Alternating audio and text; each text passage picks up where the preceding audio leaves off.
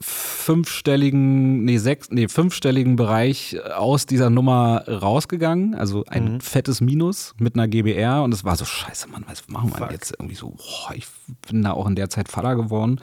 Und dann war die einzige Konsequenz, okay, wir müssen einfach noch ein Festival machen. Wir müssen jetzt irgendwie das Geld reinspielen. Geil. Ja, hören wir auf, oder? Nö, mal noch. Nö, mal weiter. Und dann sind wir nach Polen gegangen. Herzlich willkommen zu einer neuen Folge Stage Talk. Ähm, heute zum ersten Mal, nee, stimmt gar nicht, zum zweiten Mal in einer Veranstaltungstechnikfirma aufgenommen. Die ersten waren tatsächlich Audiostudio Nord, Team Rauchfleisch, aber jetzt sind wir bei für mich einer ganz besonderen Firma, nämlich Prater Sound. Wir machen viel zusammen, was mich sehr freut. Und vor mir sitzt der Geschäftsführer von Prater Sound, nämlich der liebe Max. Grüß dich erstmal. Hallo Nico. Danke für die Einladung. Ja, voll gerne. Das hatte ich schon lange vor. Und äh, endlich hat es mal geklappt. Tatsächlich war ich das bremsende Lied in dem Moment leider, aber äh, ich bin froh, dass wir es jetzt geschafft haben. Das stimmt nicht ganz. Das erste Mal musste ich absagen, dann ja, hast du abgesagt, stimmt. aber ey. Ey, du, wir schieben einfach, ist ja kein Ding. Das ist ja, ist ja zeitlos. Zumindest wenn man es ähm, ja, so ein, zwei Jahren betrachtet. Sag mal ganz kurz für die, die Pratersound vielleicht nicht kennen, ähm, was, ist, was ist so euer Kerngeschäft? Was für Veranstaltungen macht ihr aktuell? Welche betreut ihr so? In welchem Stil ungefähr? Also wir sind eine alteingesessene Berliner Veranstaltungstechnikfirma, gegründet 92, also kurz nach der Wende. Ui. Ja, schon, aber hat mit der Zeit vor mir, also ich habe die Firma 2019 als Paket übernommen, ähm, nicht viel zu tun. Also es war eine Ein-Mann-Firma. Der Vorbesitzer Speicher, liebe Grüße, Bühnenmeister an der Volksbühne hat das im Prinzip so nebenbei gemacht. Ne? Andere Bühnenmeister haben eine Eisenbahn im Keller und haben nach Feierabend so ein bisschen äh, Schienen gebaut und Speichi hat halt sich einfach so ein bisschen Equipment gekauft und so seine eigenen Veranstaltungen damit betreut.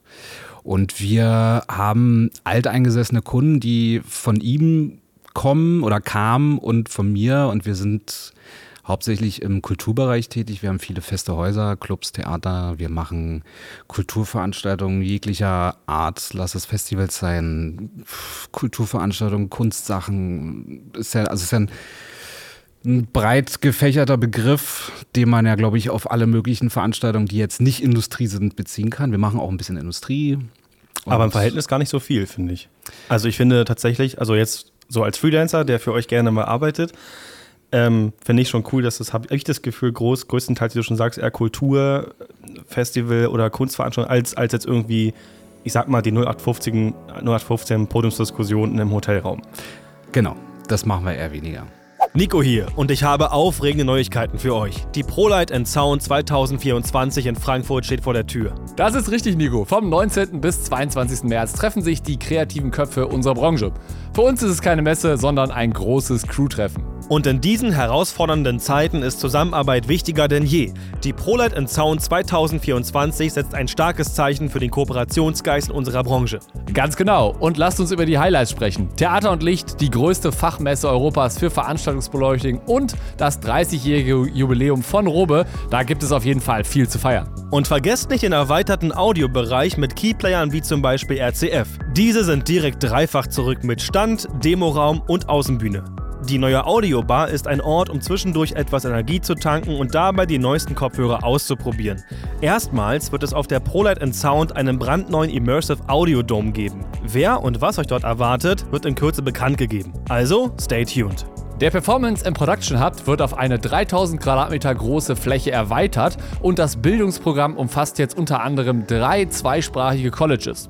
Und was dieses Jahr ganz neu ist, ist die Livebox. Auf 100 Quadratmetern sorgen hier internationale Künstler wie DJ Emanuel Satie oder Yasi Hofer, der Gitarrist bei der Helene Fischer Band ist, für spannende Bühnenperformance. Und für die Jungtalente unter euch gibt es den Future Hub, eine zentrale Anlaufstelle für Ausbildung und Karrierechancen. Ebenfalls neu in der diesjährigen Ausgabe der ProLight Sound sind die Community Nights. Hier lädt euch die Messe an drei Tagen zu drei unterschiedlichen exklusiven Locations in der Frankfurter City ein.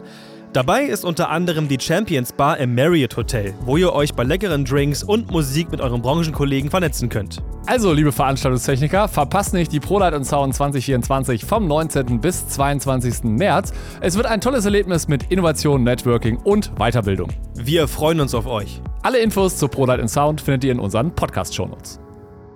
Aber es kommt auch immer mehr Industrie, weil wir haben mittlerweile uns einen ganz guten Namen auch äh, erarbeitet. Auch dank dir, Nico. Ne? Ich bin, Naja, naja, doch, doch, doch, doch, doch. Du musst jetzt lass es bitte einfach stehen.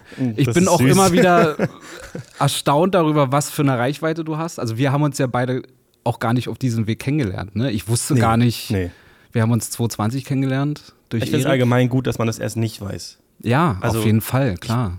Man darf sich da auch nicht besser. blenden lassen von, ne? So überhaupt nicht. Ja, naja, ich, ich, ich finde eher, dass, dass viele Menschen immer direkt eine, ein Vorurteil haben. Also ich, ich habe oft festgestellt, ob jetzt ich das bin oder Kollegen sozusagen in diesem, ich sage, ich nenne es mal jetzt ganz hochgestochen, Online-Business. Ja, ist es Ähm, ja, ein- ein doofes Begriff. Doofes Begriff, guter Deutsch. Ähm, dass immer direkt daran gedacht wird, ach, der macht ja YouTube, das ist ja, ach, ach hier so Beauty und so war. Ach, hier so, so Influencer. Influencer war, hier mit so Werbung und so. Das ist nicht das, was ich, also weißt du, ich meine, deswegen sagt man es mal besser gar nicht. So wie David Bayer übrigens, der wusste es erst auch nicht, was gut ist, kam mir zugute. ja. ja, war bei mir auch so. Mich hat Erik irgendwann darauf hingewiesen. So meinte er, Ach, wirklich? So ist das passiert? Ja. Na, kannst du dich noch an unsere erste Nummer erinnern, die wir gemacht haben, 2020? Da hast du auch eine, eine YouTube-Folge drüber gemacht. Da hast Ja, du, Bodoni. Genau, Bodoni, die Festinstallation, Klar. Ton und Licht. Das Video ging voll ab. Äh, Ich habe mir das letztens angeguckt. Ich musste so schmunzeln, weil Erik sieht noch aus wie so ein zwölfjähriger kleiner Bengel. Ja, das, ist mir auch, das ist mir auch schon öfter aufgefallen. Da musste ich ihn auch ein bisschen fronten. Ähm, beziehungsweise fand das selber lustig. Aber ich finde geil, dass er da auch sagt, lass das drin. Also, warum denn? Ja, löschen? da steht er doch drüber. Aber er steht dann so da am, SQ, äh, am Kuh und sagt so, ja, äh, von meinem Kumpel Prada Sound und ja, ich mache hier auch so ein bisschen Genau, genau. Projektleitung ab und zu. Naja, da war ja nicht viel mit Projektleitung. 2020 war ja Ja, Corona. zu. da war ja, Ja. Hochzeit so. Aber was ich sagen wollte, ich bin immer wieder erstaunt, weil wir haben letzte Woche, nee, vorletzte Woche haben wir hier einen Praktikanten, ähm, oder wir haben ab jetzt einen Praktikanten, der immer mal wieder kommt. Mhm. Als der Name Nico Deutschland gefallen ist, da war der ganz aufgeregt. Da Was? war der, da hat der mich mit ganz großen Augen angeguckt und war so, wie, du kennst Nico Deutschland? Und dann meinte ich ihm, ja, naja, ist halt ein Freund der Firma, er hat einen Schlüssel, er kommt und geht. Und da war der, da war der richtig aufgeregt. Max, das soll schon ein Interview für dich sein, ne? ja, aber man kann ja auch mal was zurückgeben, Nico. Ah, ist das ja, voll süß. Freut mich aber total. das meine ich damit, ne? Du Ja. hast da schon einen Stellenwert in unserer Branche.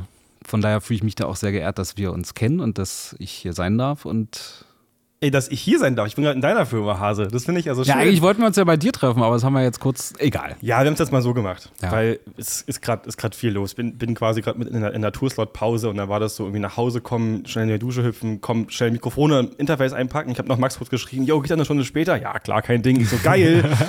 und, ja, es war, es war noch recht spontan gehalten, sage ich mal. Aber ähm, kommen wir zurück zu dem Punkt, an dem du die Firma übernommen hast. Ähm, Ja. Du hast die Firma übernommen, also mit einem gewissen Kundenstamm, mit einem gewissen Material und hast Korrekt. dann vermutlich erstmal den Kopf gemacht, okay, wo will ich überhaupt hin? Also hatte denn das Material schon eine gewisse Struktur? Fandest du die Kunden Nein. alle cool oder wie hast du das, wie bist du damit umgegangen, sag ich mal? Von wegen, ich habe jetzt eine Firma, ach du Scheiße, ich muss jetzt was daraus machen. Ja, das, also das Material, es war ein Grundbesteck an Material da. Es war hauptsächlich Ton. Wir haben so ein bisschen Licht gehabt, aber das war alles eher so ein bisschen Konsumerkram. Das haben wir jetzt über die Jahre alles ausgetauscht und verkauft und versuchen uns immer wieder neue, neue Sachen zu kaufen und uns abzudaten. Ähm, aber es gab keine Struktur in dem Sinne. Es war ein Ein-Mann-Laden. Da gab es keine, keine Struktur vom, vom Ablauf her, überhaupt nicht. Das Ja. musste ich dann alles so nach und nach irgendwie etablieren. Hab das dann auch, Tobi kam ja recht früh zu mir, der ist ja der strukturvollste Mensch, den ich kenne. Den habt ihr übrigens auch schon mal in einem Podcast gehört, Just Saying. Also für die, die uns verfolgen, ihr habt Tobis Stimme schon mal gehört. Genau, genau. Und Tobi ist ja so mein Sparringspartner und ähm, in Crime und Love. Ich war gerade eine, eine Hassliebe. Nein, nee, nein, nein, nein, nein, nein, Hassliebe ist es nicht. Ich wollte eigentlich nur das sagen, damit er mir nach dem Podcast auf die Mütze haut. Genau. Ich glaube, wir kriegen beide unsere Quittung nach dem Podcast. Ja. Nein, Tobi, wir haben dich lieb und zwar sehr. ja, haben wir, wirklich. Und genau, ich habe das mit, mitbekommen. Also ich bin ja anscheinend, also ich bin ja durch Erik auf euch ähm, Genau. äh, gekommen irgendwie, weil er meinte, ja, ich habe da so eine Firma, die ist so irgendwie, ähm, das war ja noch in, in Weißensee. Ich so, warte, das ist ja um die Ecke. Ja, komm doch mal vorbei. Dann sind wir irgendwie vorbeigekommen, hab ein bisschen angeguckt und dann haben wir uns irgendwie so kennengelernt, noch über das Thema, stimmt, da habe ich mal irgendwie so ein paar Voice-Kisten hingestellt, neben das D&B-Zeug, um mal zu gucken, so alt versus neu irgendwie. Ja, haben so ein Probehören gemacht. Du Ja, genau. So vorgeführt. Ja. Genau, genau. Und so ist es dann irgendwie, irgendwie passiert. Genau. Und ich erinnere mich noch, ähm, ist jetzt kein Front, aber ich finde die Geschichte einfach zu witzig. Ich muss das kurz erzählen. Es gab, also das, das witzigste Flightcase, was ich gefunden habe, war wirklich so zwei Stufenlinsen in so einem 19 Zoll Rack. das fand ich so geil. Ich, ich, ich nehme das so aus dem Regal und ich weiß, du oder Tobi kam so, keine Sorge, das bleibt nicht so. Das waren noch so die Reste von Speicher. Genau, genau. Und seitdem gab es dann auf einmal vernünftige Packkisten und irgendwie auch vernünftige Inlays und habe da alles verscherbelt. Oder zumindest einen Großteil von, davon. Wir haben einen Großteil verscherbelt, ja. Und dann kam der große Umzug. Naja, ich bin eigentlich schon äh, zweimal umgezogen. Ich habe ja 2019 war die Firma noch in der Greifswalder Straße, da wo Blackbox sein allererstes Lager hatte und auch. Das wusste ich gar nicht, siehst du? Ja, ja. Also wirklich das allererste Lager. Das heißt, im Weißen See warst du doch gar nicht lange eigentlich. Nee, wir waren, ich bin 2020 umgezogen nach Weißen See und bin, warte mal, Dezember 22 dann jetzt hier in dieser Brücke gezogen. Heiliger. Zweimal umziehen mit einer Firma ist auf jeden Fall sechsmal umziehen privat. Das frisst Geld, Nerven und alles. Ja, da muss man dann irgendwie auf Menschen zählen, die irgendwie Bock haben, dann irgendwie da mitzuballern. Aber das ist. Ein halt Glück haben wir einen großen Support und es sind wirklich viele Freelancer gekommen. Du warst ja auch da und alle haben mit angefasst und es war eigentlich ein ich schneller. habe viele gesehen vor Ort, ja. Ja, das Ja. war schon cool. Also da merkt man auch, dass der Rückhalt da ist und dass die Leute irgendwie mehr, es mehr als eine Geschäfts Geschäftsbeziehung sehen. Und das ist cool. Mhm. Bist du denn jetzt, äh, also wenn wir jetzt die, die Projekte betrachten, die ihr macht, also sei es jetzt zum Beispiel ein Festival oder sowas, bist du ja mit den Projekten, die ihr jetzt gerade macht, schon irgendwie an dem Punkt, wo du sagst, da wollte ich hin? Ähm, also rein von der Jobart, sei es Corporate, Konzert oder sowas, oder sagst du, da könnte noch ein bisschen mehr gehen oder ich möchte eher in die Richtung gehen? Wir haben schon für unsere Firmengröße gute und große Projekte.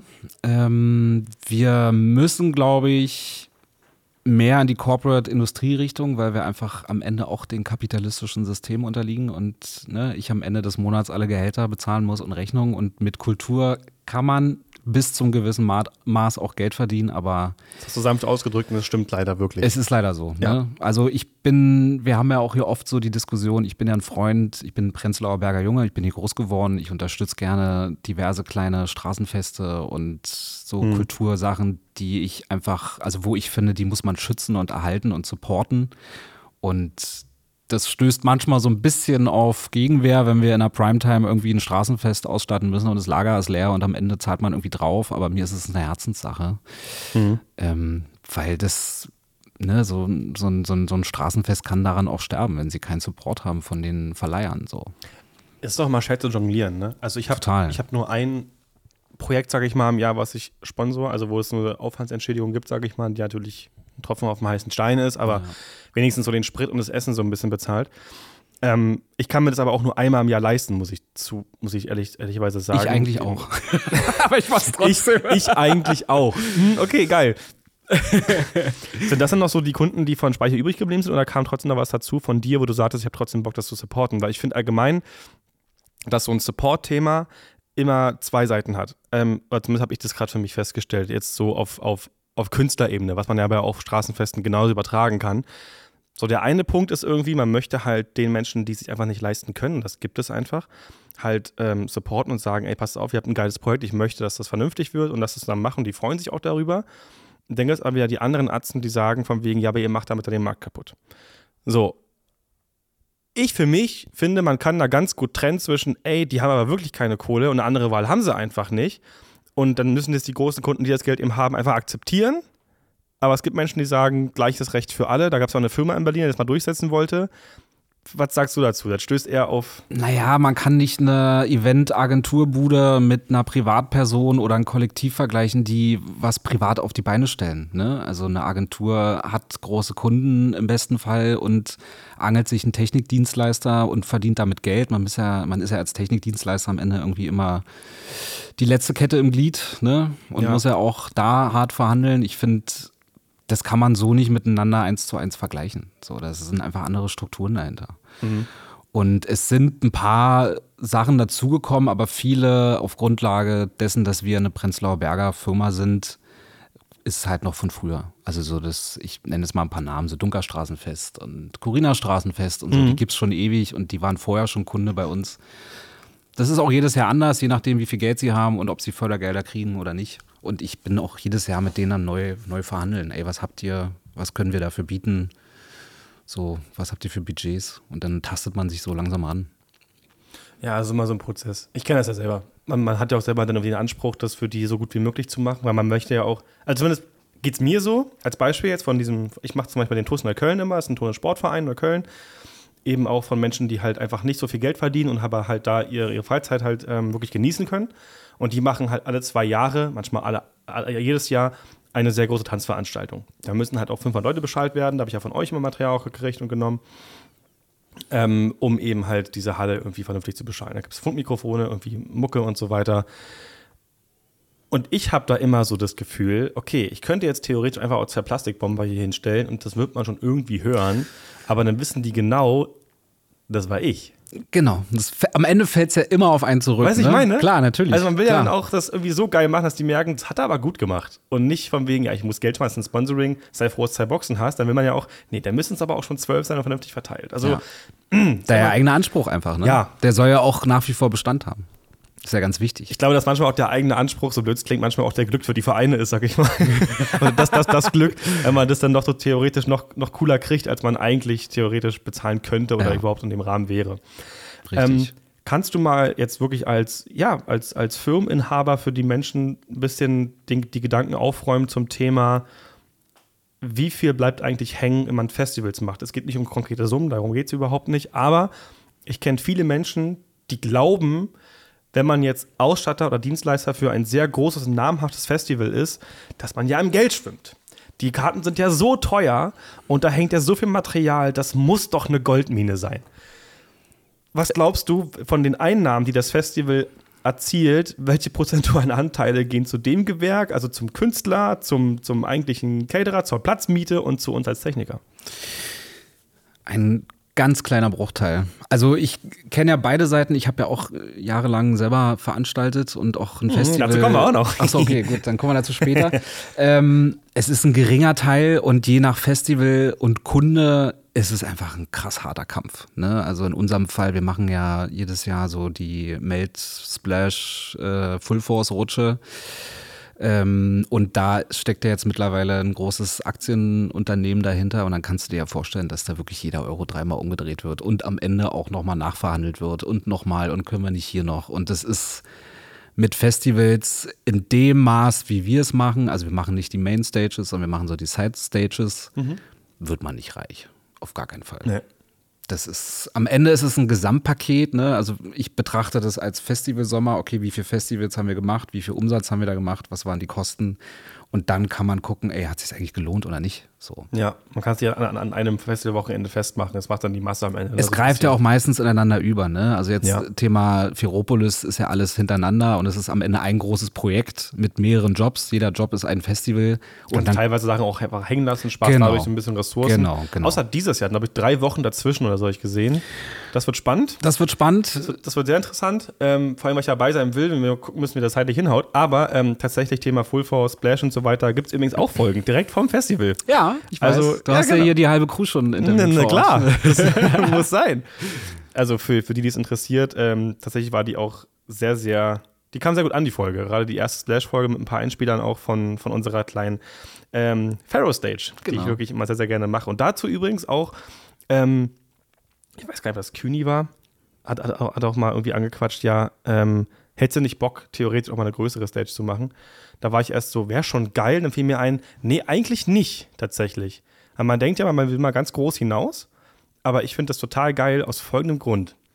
Diese Bühne ist ja so für das, für das, für die, für die Tagesunterhaltung vom Publikum, sag ich mal. Bevor Richtig. die großen Manchesters bespielt werden, hat man da so ein bisschen Unterhaltung. Sei es ein Live-Podcast, sei es trotzdem Live-Musik mit noch nicht ganz so bekannten Künstlern oder mal ein witziges Bingo-Spiel, was wirklich erstmal komisch klingt, aber hammermäßig witzig ist. Oder Metal-Yoga, äh, da ist wirklich alles Mögliche. Oder El Hotzo-Lesungen, also da ist wirklich alles Mögliche passiert da. Ähm, das ist so geil, weil es fängt irgendwie 10 Uhr an und ich habe 18.30 Uhr irgendwie Schluss. Geile Arbeitszeiten. Das ist wirklich übelst geil, weil ich, ich penne in meinem Sprinter, ich liebe das ja, wach irgendwie so auf, gehe zu meiner Pharaoh Stage, also mal jeden Tag mal die gleiche Crew, hallo, moin. Dann kommen Künstler, die halt noch nicht so bekannt sind, was aber geil ist, weil du zwischen FOH und Bühne wirklich noch rumrennst, mit den Menschen redest, was sie brauchen, was sie wollen. Ja, dann habe ich Feierabend und gehe mir gerade auf den Full Force, weil ich die Mucke ja selber fühle, zu den Mainstages und guck mir das an. Da habe ich gesagt, ich will keine größere Bühne, ich will das genau so, weil Es ist am Ende einfach familiärer, ne? Wie du ist schon so sagst, schön. du bist mit, du bist näher an den Künstlern, Total. du bist irgendwie mittendrin, du hast mehr Verantwortung, ne? Weil Ja. die Crew ist natürlich dementsprechend auch kleiner, ne? Also in deinem Fall warst du es plus eine Person, ne? Ja, also manchmal alleine, weil einfach auch so, so Pausenslots, wir haben es immer so gemacht, wenn jetzt zum Beispiel bloß eine Lesung war, hat der eine eine Pause gemacht. Aber klar, sobald Action war, waren wir dann zwei. Ja, Ja. richtig. Und bei Mainstages bist du dann am Ende auch nur eine Nummer, ne? Irgendwie in deinem Gewerk und musst dann Wollte ich gerade sagen. Da kommt nämlich nur der Artist zu dir, äh, ich brauche hier Strom. Hier, Mach mal schnell. Ist nicht schlimm, wenn es schnell geht. Ja, genau. Der Spruch ist auch so assi. Erik, den habe ich von dir übrigens, du kleiner Sack. Ähm, ja, ist doch so. Dann stehst du bloß da irgendwie rum mit verschränkten Armen und hast aber nichts zu tun, hörst nur den Bass, das Bassgewummer, wenn es kein Cardio ist. Ja. Ich glaube, es ist cool, wenn man mal auf so einer großen Stage gearbeitet hat und man weiß, wie es läuft, ne? was, was dran Auf jeden hängt, Fall. wie viele Leute da irgendwie pro Gewerk rumspringen und wie tight alles ist. Mhm. Aber am Ende, wenn man mal beide Seiten gesehen hat, würde ich mich auch ganz klar für eine kleine, schnuffelige äh, Tagesbühne entscheiden. Das ist total geil. Also ich mag das auch total gerne. Wir sind ja auch teilweise schon, ähm, hatten da schon Saunaaufguss unter diesem Zelt. Wir sind schon fast im Regen weggeschwommen. Da sind schon so viele Sachen passiert. Aber das sind Sachen, von denen man heute noch erzählt und die ich immer noch wirklich sehr, sehr gerne mache. Also gerade diese ganzen, diese ganzen kleinen Nummern. Aber ähm, da wollte ich mich drauf zurück. Thema Festival, du hast selber damals veranstaltet. ja, Wie, äh, ich, ich habe nämlich gar keine Ahnung, wie man das macht, ehrlich gesagt. Also ich, du kannst dich als Techniker buchen und sag, mach da laut und leise und dann mach ich laut und leise. Aber wenn ich jetzt sage, ich will ein ganzes Festival auf die Beine stellen, kommt für mich erstmal so vor die Augen, oh Gott, Toiletten, Catering, Strom, alles. Security. Alles. Bäh. Du baust halt im Prinzip eine kleine Stadt irgendwie auf dem Acker und musst alles Ja, irgendwie mit einbeziehen, kalkulieren, terminieren, aufbauen, betreuen, abbauen. Es ist schon, also ich, ich kann da mal so einen Bogen schlagen, ähm, man wächst da so rein. Also es Okay. war jetzt nicht so, dass so man keine Erfahrung vorher hatte. Also ich bin, ich habe mich ja 2000 also ich bin anders. Ich bin Druck- und Medientechniker, gelernter. Ich bin, ich bin anders. Ich bin sowieso anders. Ja. ähm, hab dann äh, in diesem Job gearbeitet äh, nach meiner Ausbildung noch ein Jahr, hatte dann aber irgendwie keinen Bock, weil es war so ein Industriejob und es hat mich genervt. Kenn ich. Und hab immer so nebenbei noch so als DJ gearbeitet. Ne? Hab so einen Club aufgelegt. Ah, Club DJ, also so Club DJ, aber Techno, hab auch so, ja, ganz früher Drum and Bass, dann so Oh, Techno. Ja, ja, ich habe noch ungefähr 1000 Drum Bass Platten zu Hause. Die Oh, wie cool, Ja, geil. ja. Ähm, naja, und dann kommt man irgendwann so auf den Trichter, naja, eigentlich kann man auch mal eine Party selber veranstalten und so. Und dann haben wir so selber Partys veranstaltet, dann in den Clubs, in denen ich so gearbeitet habe. Also ich habe ähm, vor meiner Zeit, vor Praterson, war ich einfach selbstständiger Techniker, habe äh, in Berlin in, glaube ich, allen möglichen Clubs gearbeitet, war lange in der Ritterbutzke, habe in Tacheles Stimmt. gearbeitet, ähm, in Bassi Club, teilweise Clubs, die es nicht mehr gibt, so. Ähm, und irgendwann denkt man so, naja, da macht man mal so seine eigene Party und dann haben wir so Partys in Berlin veranstaltet, auch mit Erfolg. Und dann lernt man natürlich einen Haufen Leute kennen und man ist jung, man hat einen wahnsinnigen Idealismus und man hat Mut Ja, ja. und wenig Ängste. Das kommt dann mit dem Alter dann so So eine gewisse Naivität ist da mit total. bei, ne? ne? Ja, ja, kenn ich. Also ich, wir wissen eigentlich bis heute nicht, wie viele Gäste auf unserem ersten Festival waren. Wissen wir einfach nicht. Wirklich nicht. Wir hatten zwei Funkgeräte. Geil. Ich habe mir damals, also äh, ich weiß noch, da kam von, von Peter, von Peter Stutt das Line Array frisch raus und ich habe mir das irgendwie geangelt von ihm für Umme. Dieses 6,5er Ding, ne? Was, ja, Genau. Und mit seinen äh, frischen Doppel 21 Bässen haben wir dann Endfire gebaut und also wirklich Wahnsinn. Aber die finde ich saugeil, die, Die sind 21er. Mega. Die Die finde ich saugeil. Also, ich kurzer Ausschau, wir machen da sofort weiter. Ähm, so Thema Schwurz, da haben wir die ja eingebaut. Und das ist so von Peter selbst, nimm mal Doppel 18er. Und haben uns die Vergleiche angehört. und so, nee, die 21er, die sind's. Und Alter, sind die geil. Ah, Die machen ja richtig Bock. Ja, die das sind, die sind auch flink, ne? Also dafür, Das- dass das es ist es ja. 21er sind. Und trotzdem macht er eine Hose unten Ja. rum. Also das, das, der geht tief und trotzdem wirklich, wirklich flink. Und braucht nicht so viel Leistung, um laut zu sein. Das ist ganz geil. Aber ja, genau. Also immer, äh, dann Genau, und dann haben wir halt so Partys organisiert und haben dann irgendwann mal so eine Deutschland-Tour gemacht und also eine Partyreihe. ja? Cool. Ja, Entschuldigung. alles gut. Unsere erste Partyreihe hieß Bum Bum Techno. Nein. Wir haben dann, ja, ja, ähm, wir haben dann auch versucht, so, wir haben das Bum Bum Logo so ein bisschen nachgemalt äh, und sind dann auch an Schöller rangetreten und wollten ein Sponsoring haben, dass wir auf den Partys so Bum Bum Eis verschenken. Ach, geil. Hm. Die haben uns nicht mit Marsch angeguckt, haben wir dann trotzdem gemacht. Ja, es gibt so ein paar Firmen, die sind da mit Sponsoring und so sind die einfach anders drauf. Ist auch okay. Man kann ja auch Nein sagen, aber es ist mal, finde ich, die Art und Weise, wie man es Ja, aber wenn man keine Antwort kriegt, ist dann so, ja, okay, dann sag wenigstens ab. Ja, dann sag wenigstens Nee, so einfach. Ja, ja fühle ich. Und dann sind wir irgendwann auf den Trichter gekommen, na, dann lass uns doch mal irgendwie ein Festival machen. Und dann haben wir uns ein Gelände, das war 2012 unser erstes, plötzlich am Bodden hieß es, auf der Insel Usedom, in der Stadt Usedom, das Festival gemacht. Und das war halt auch noch so diese Zeit, so in den Zehnern waren so Festivals halt mega angesagt. Ne? Da war noch, da sind ganz viele so wilde Möhre und wie sie alle heißen. aus Gibt's dem- ja auch noch, ja. Gibt's auch noch, so aus dem Nichts entstanden. Ähm, Wilde Möhre. auch guter Name, ja.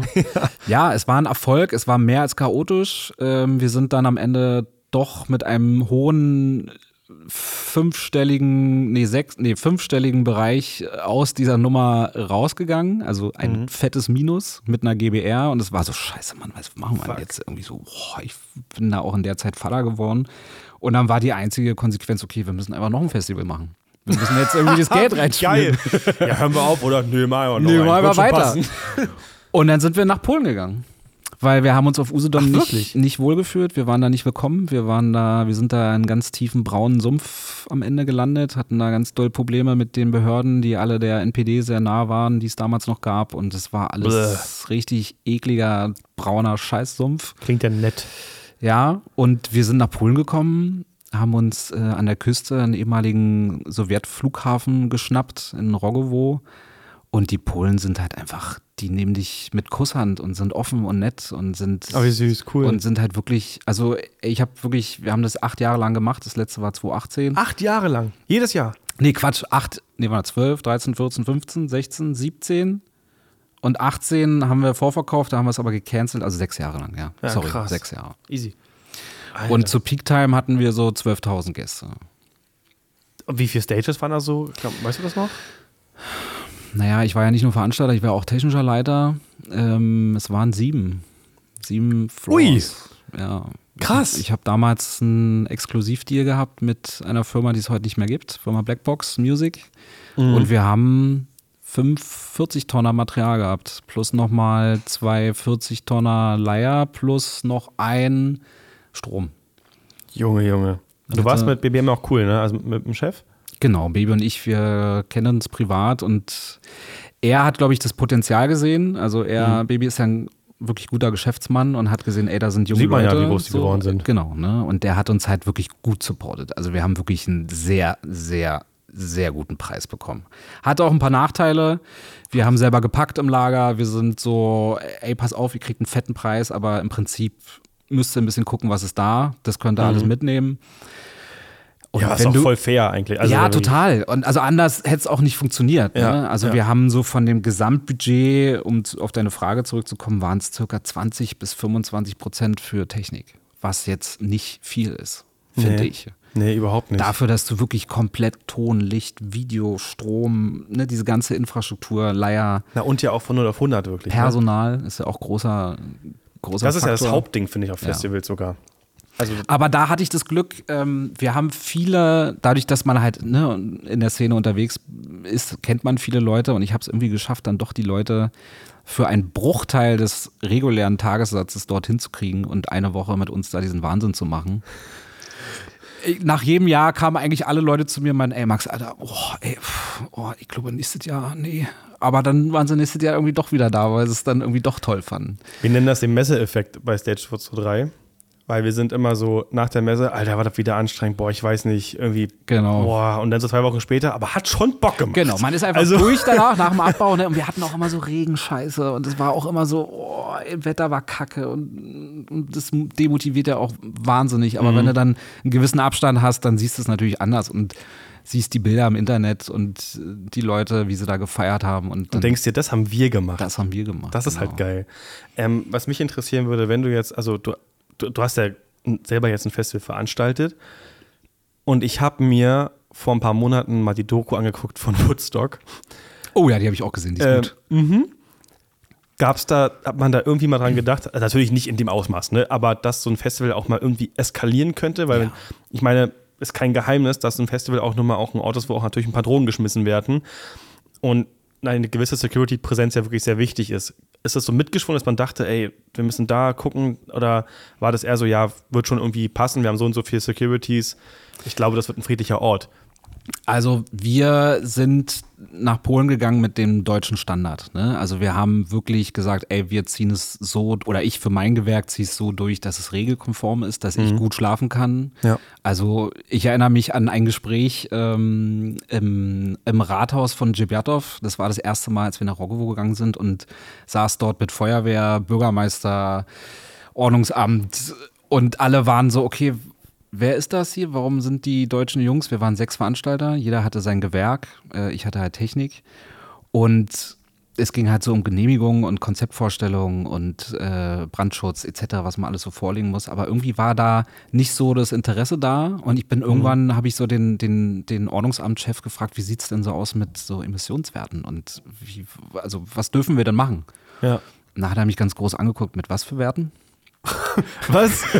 und ich so, na, so Lautstärkenbelästigung. Also wir waren halt wirklich, der, du musst dir vorstellen, äh, der Flughafen war direkt an einer Bundesstraße, die direkt am Strand war. Ne? Also Strand, ein paar Häuser, Bundesstraße, Festivalgelände. Okay, krass. Und wir haben es geschafft, ähm, was eigentlich auch nicht machbar ist, den öffentlichen Strand in Polen anzumieten als privates Gelände fürs Festival. Also wir hatten wirklich auf dem Strand ein Floor. Das geht. Das geht in Polen, ja. Das würde in Deutschland nicht so einfach durchgehen. Nee, natürlich Auf nicht. keinen Fall. Auf gar keinen Fall. Und es war auch am Anfang, waren die Polen auch so ein bisschen so, ah, Techno-Festival, 10.000 Leute. Äh, wenn wir das veranstalten, dann herrscht hier irgendwie Alkoholmissbrauch, mhm. Schlägereien, Gewalt. Und beim ersten plötzlich, weiß ich noch, äh, am Hauptbahnhof standen die Polizisten mit Maschinengewehren und, und Kampfmontur. Wirklich. Und dann sind da 10.000 deutsche Blumen-Techno-Hippies ausgestiegen und die wussten überhaupt nicht, wie sie das einordnen sollten. Ja, ja. Das wurde dann in den Jahren auch immer besser und die wurden immer entspannter. Mhm. Man muss aber darauf achten, natürlich, wie sind die lokalen Gegebenheiten. Ne? Polen ist ein schwer katholisches Land. Die mhm. haben halt, ne, du darfst keinen Alkohol in der Öffentlichkeit trinken, Drogen sowieso gar nicht. Mhm. Da sind die auch sehr empfindlich und wir hatten das Problem, dass die Leute, wenn sie vom Gelände zum Strand mussten, über diese Bundesstraße gehen mussten. Und dort war halt nicht unser Gelände. Und Ach du Heiliger, und war genau. wahrscheinlich auch ordentlich Verkehr, ne? Und da war ordentlich Verkehr und da haben die Bullen auch gerne mal den ein oder anderen Trophy dann mal rausgezogen, der dann halt 24 Stunden irgendwie im Knast saß. Oh. Aber wir haben alles getan, wir haben die Leute informiert und gesagt, Leute, bitte nicht Getränke, keine Drohungen in der Öffentlichkeit, aber du kannst es nicht kontrollieren. Nee, natürlich nicht, kannst du nicht. Du musst immer vom Worst Case ausgehen. Ja. Und wir hatten auch wirklich schwierige Situationen, ähm, wo man sich dann am Ende auch fragt, so, ey, warum machen wir das so? Also als Beispiel, ich weiß gar nicht, ob ich das erzählen kann, wir hatten mal ähm, einen Todesfall bei uns auf dem Festival. Wirklich? Das, oh ja. nein. Aber das war am Ende äh, ein Selbstmord. Der hat sich Ach, du ähm, selber, der war auch beim Aufbau dabei, das war irgendwie auch ein ganz komischer Typ der hat sich ähm, am Ende ist der einfach in die Ostsee gegangen. Der hat sich zugeballert und ist nachts in die Ostsee gelaufen, hat seine Sachen noch gefaltet am Strand und wurde am nächsten Tag angespült. Also es war Absicht? Es war Absicht. Ist, wir sind raus, wir haben keine Verantwortung, aber das ist so ein Moment, wenn du sowas erfährst, so ey, du machst ein Festival und da geht jemand bei drauf, egal jetzt auf welche Art und Weise, lässt sich das natürlich krass zweifeln. Ja, der wird einem mega flau im Magen, finde ich so. Es ist einfach Worst Case, so was willst du ja, nicht. Ja, klar. Ne? Also, also man muss wirklich sagen, dafür könnt ihr gar nichts so. Das nee. ist kein Fall, wo man, sagt, man sagen können, okay, wenn das nicht passiert, never. So. Ja. Er hat sich selber dafür entschieden. Aber boah, das ist. Ja, du willst uncool. einfach nicht in so einer Verbindung stehen. Nee, überhaupt nicht. zieht einen runter. Wir haben Gott sei Dank nie große Verletzungen gehabt, obwohl wir wirklich unser Festival mehr oder weniger im Sumpf veranstaltet haben. Der Flughafen. Aber Strand ist doch auch schwer, oder? Ich meine, allein das Zeug dahin zu bekommen, brauchst du einen Radlader für oder so. Das ist da überall den Sand in. Naja, wir hatten, glaube ich, für die Auf- und Abbauzeit immer so sechs Radlader. Die halt die pro Gewerk, die brauchst du auch, na klar. Ein Auto kommt da nicht durch. Nee, da brauchst du einen Radlader. Und du bist halt auch ganz krass an die Gezeiten gebunden. Ne? Ebbe, Flut, so mal ist der Strand breit, mal ist er irgendwie schmal. Krass. Je nachdem, wie der Wind steht und ja, so. aber auch eine Bühne hinbauen. Du brauchst unter jedem scheiß Fuß ein Brett oder sowas, damit das irgendwie nicht wegsackt und so. Naja, Nico, wir haben alles aufgebaut. Wir haben da im Prinzip, oh, ich kann Gott. dir ja mal so Bilder und Videos zeigen, wir haben da so eine richtige Bar, Floor aus Latten und Holzresten da irgendwie hingezimmert, haben dann da am Strand stand immer eine Function One. Ähm, das war so der Hype irgendwie, ne, um Function One zu der Zeit. ich das Ja, ja, es war, aber es war auch nur der einzige Floor, der eine Function hatte. Ich habe den eine Floor Entschuldigung oder? Nein, ein bisschen. konnte ich mir jetzt nicht klemmen. Nee, alles gut. Ich bin auch nicht so ein Freund von. Ja, da war einfach der Techno-Hype, ne? Da war Function One noch groß. Und ich habe den Floor so mehr oder weniger äh, outgesourced an jemand, der den betreut hat und aufgebaut hat. Und der hatte eine Function, der hat mir einen guten Preis gemacht. Und ich hatte, war froh, dass ich den Strand von der Backe hatte, weil halt Ja, die ja, großen Bühnen jegliche Ressourcen gefressen haben, so. An Material Ja. und, und Ressourcen. Also wir waren, glaube ich, immer so 60 Techniker auf dem Platz. Das War schon ordentlich, Das ist tatsächlich. Ja.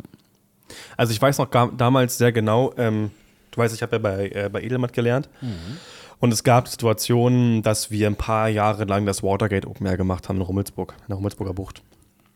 Und ähm, da haben wir noch, das kennt kaum jemand, Duran Audio geflogen. Duran Audio. Duran. Audio aus Holland, ja, Access, also AXYS.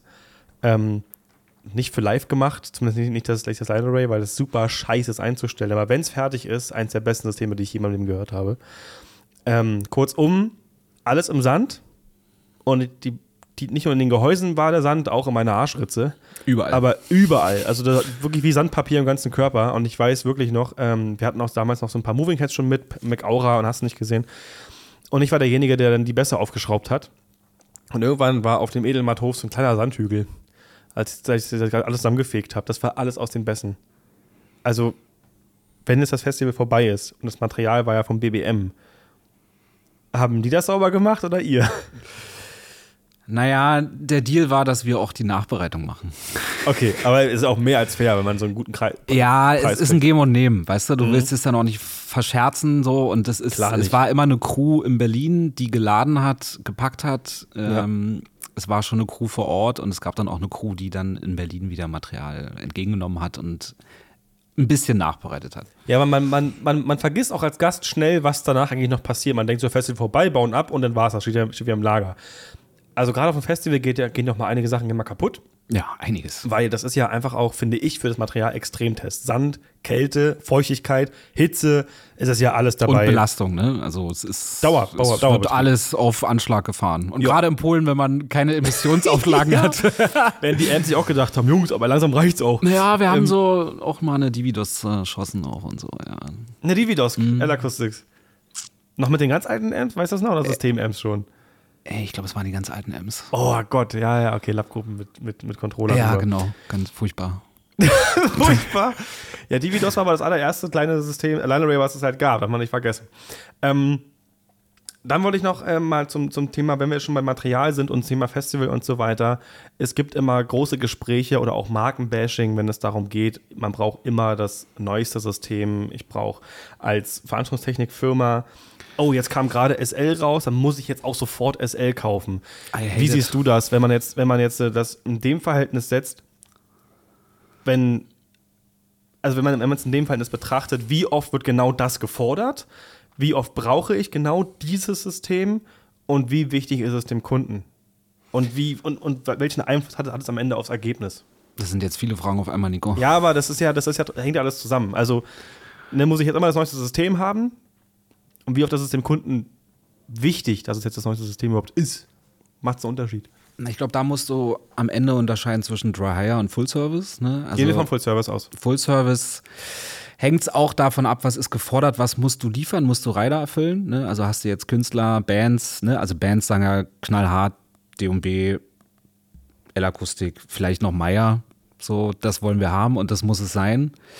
Wenn du jetzt so kleinere Bühnen machst, so wie wir jetzt, ist es am Ende nicht ganz so wichtig. Da ist dann, glaube ich, wieder der eigene Anspruch da. Aber natürlich gucken die Firmen, dass du da jetzt keine Plasse Line Array da irgendwie anschlägst, was da irgendwie rumtrötet, sondern die wollen natürlich auch am besten auch immer den geilen neuen Scheiß haben.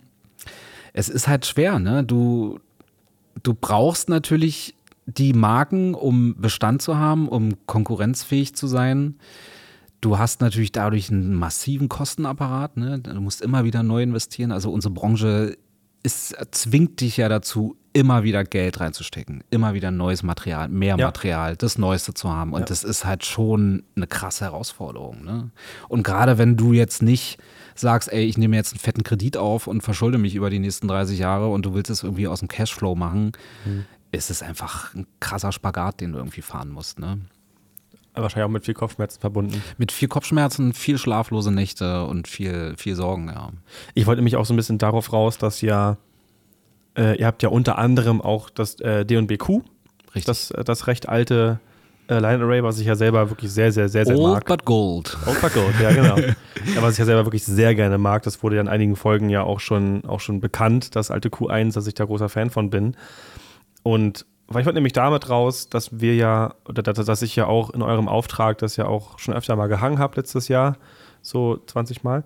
Und ähm, Ich glaube, du warst der meistgebuchte, äh, gebuchteste Techniker bei uns, ne? Letzten zwei Jahre. ja, ja, schon. Haben wir doch mal so eine Liste Haben wir, gemacht. mal, haben, wir mal, haben wir mal viel, ausgerechnet, ja. ich glaube, so drei Monate am Stück oder irgendwie sowas. Ja, so Absurdes. knapp an der, Selbst an der Scheinselbstständigkeit vorbei. Hätte ich andere Kunden nicht gehabt, wäre das schwierig gewesen. Ja, ähm, aber was wir mit dem schon gemacht haben, ich wollte nämlich darauf raus, dass wir teilweise das Berliner Ensemble einfach in der Parkbühne Weißensee mit äh, was, sechs Schachteln Q1-Seite besch beschossen haben und das ging unfassbar gut. Erstaunlich gut, ja. Der technische Leiter, Afrim, war ja auch total begeistert. Ne? Der ist aber auch süß. Der ist total Der süß. ist so lieb, Ja. äh, wirklich. Dem ist ja auch in der Hinsicht, wo das, wo das sein darf, ja auch alles egal. Ne? Also der macht seinen Job gut und macht, also da, worauf es ankommt, sagt er, ich brauche das und das wäre cool. Aber wenn es darum geht, hey, der Monitor so oder so oder das Mikro, wie willst du es haben? Pff, soll egal, der Ton kommt raus, alles cool, mach einfach, wird schon, wird schon passen. Ja. Ich fand diese Attitude total geil und ähm, deswegen finde ich es mir so schön. Wir haben bei vielen, auch auf dem, auf dem äh, Melt-Festival, haben wir auch das Kuh gehangen mehrfach, wo uns sogar teilweise gesagt wurde, ey Leute, das ist der bestklingste Floor. Ja, du, bin ich voll bei dir. Aber auf der anderen Seite hast du natürlich teilweise Kunden, die sagen, naja, aber Kuh ist irgendwie 30 Jahre alt und irgendwie ist da noch Schaum vorne dran und kein Gitter. Und, Und aber dahinter ist ein Gitter. ja, erstens das und zweitens zählt auch am Ende das Ergebnis. Ne? Was kommt raus? So. Deswegen, weil deswegen hat es mich mal interessiert, weißt du, weil es gibt halt die einen, die sagen, okay, SL kam raus, SL ist geil, keine Frage, habe ich selber jetzt schon die Ehre drauf gehabt, aufzumischen. Megamäßig. Also wenn mir die Nackenhaare hochgehen, dann auf jeden Fall auch da. Aber brauchen ist, finde ich, immer so eine ganz andere Nummer. Brauchen und auch haben, ne? Also willst du, ich meine, dass D&B irgendwie unbezahlbar ist, wissen wir, glaube ich, beide. Ne? Das ist einfach Also man muss sagen, die, die, die, die ne, auch stolzer Partner von uns, ihr macht großartige Systeme, Absolut. aber es ist schon Absolut. Aber es ist für Ist uns schon kleine kostenintensiv. Verleiher, für mich als, naja, mittelständig, kann man uns als mittelständig bezeichnen? Schon, ja, doch. Ja. Ist es wirklich eine Herausforderung. Wenn man sich jetzt nicht verschulden will, ist es echt krass. Aber du weißt natürlich, ne, also jetzt unser Kuh auch mal als Beispiel, ich kann das, glaube ich, immer noch für den Neupreis verkaufen. Also die die sind so Wertbeständigkeit ist unfassbar. Ja. Und das hast du ja schon gesehen, also ich habe ja teilweise mitgesucht, dass wir irgendwie noch Kuh rankriegen. Ja. Da wollte einer für vier Kuhsubs 12.000 Euro haben. Brennt dir der Helm, Alter? Ja, ist krass. So Und sie sind weggegangen, sie wurden gekauft. Ja, zwei Tage war, die, war das drin, dann war das weg. Ja. So, das ist ja genau wie mit Schuhe PSM-Strecken. Gleiche, gleiche Das ist auch Prozedere Goldstaub, ja. Oder. Aber what the fuck? Ey, das ist wirklich der absolute Oberhammer. Aber, aber wie habt, immer habt ihr Glück gehabt, dass ihr die Amps recht früh bekommen habt, weil alle wollten D40 haben. Stimmt, ich war, wir waren einer der ersten, die die 40 Einer der hatten. ersten, die die 40 hatten. Ja, ja, voll. Das fand ich ganz geil. Am Ende ist der D&B auch tatsächlich, ich sag mal, ich will nicht mal teuerste sagen, also, du kriegst ja auch einen geilen Lautsprecher so, aber mit so der kostintensivste Hersteller, würde ich fast sagen. Und ich habe selber geguckt, ich wollte unbedingt, weil haben besser als brauchen, weißt ja. Ähm, ich habe fast überlegt, einfach noch eine ganze Menge Kram zu verkaufen, einfach nur zwei Y-Subs, ein D40 und zwei Y7P. Weil dann könnt ihr noch was dazu packen, wenn mal ganz wenig gebraucht wird. Und ich habe eine coole PA für so kleinen Kram. Hab mir ein Angebot schicken lassen und war so, ja, nee, ich, nee, Nee. vielleicht später mal. oh Gott. Ich dachte ja, komm, 15, das ist realistisch. Äh, äh. Was hat ein, ein Y-Sub? Viereinhalb? Fünf? Was war Liste? Äh, 4,8 habe ich 4,8. angeboten bekommen. Ja, ich ja gut geraten, ja. 4,8 Ey, für 4,8 eine Nico, Kiste. für, für einen Bass. für ein Subwoofer. Den du irgendwie für einen Fuffi Liste raushaust, ne? So, das, also rechne dir das Ja. mal aus. Das, ne? Und Liste, also wer bezahlt Listenpreise bei uns in der Branche? ich habe ich hab nur einen Kunden bisher gehabt, der bei mir 0% bezahlt hat quasi. Die musst du dir erhalten. Ja, ja, der macht einmal im Jahr und der bezahlt mir ein paar Sachen. Das ist ganz geil. Aber ansonsten gibst du ja immer ein paar Prozente, weil es sind ja meistens auch so B2B-Kunden irgendwie. Ja, ja, klar. Und dann sagen die halt, na gut, dann renne ich halt zu dem. Genau. Du, ich würde mir auch gerne den neuen D&B-Kram kaufen und auch gerne in Massen, aber Das muss sich rentieren. das muss sich rentieren und du musst auch diesen Rattenschwanz am Ende noch mit betrachten. Ne? Du musst es casen, du musst es warten, du brauchst den, du brauchst den Platz, du brauchst die Person unten, die ne, das, die Nachvorbereitung macht. Und wir sind ja auch wieder an dem Punkt angekommen, wo man dieses System meistens auf den Festivals nutzt. Und wir wissen alle, haben wir vorhin besprochen, was es da an Geld gibt. So, das heißt, wenn du das System für einen normalen Listenpreis rausschieben würdest, in, dem, in, in, in der Quantität, dann wäre das nach vier Jahren bezahlt. Easy. Ist es aber nicht. Nee. Aber wenn du es bei den Festivals benutzt, was der meiste Fall ist, dann brauchst du halt irgendwie so lange, bis das System schon wieder wirklich alt ist. Und dann Ja. ist es erst bezahlt und dann machst du halt damit kein Geld irgendwie. Und das ist halt das Problem. Also ohne Corporate habe ich das Gefühl, kommt man dann in der Situation nicht aus. Weshalb sich einige auch schon gefragt haben, haben mich angeschrieben, Nico, warum machen eigentlich so einige Firmen viele Konzerte und trotzdem so viel Industrie? Naja, weil da Geld drin steckt. Da verdienst du dein Geld, ja. Das wenn, ist du, das- wenn du ja. Industrie machst, kannst du auch Kultur machen. An, nur andersrum geht nicht. Nee, vergiss es. Auf keinen Fall. Das ist wird schwer. Ja, wird nicht funktionieren.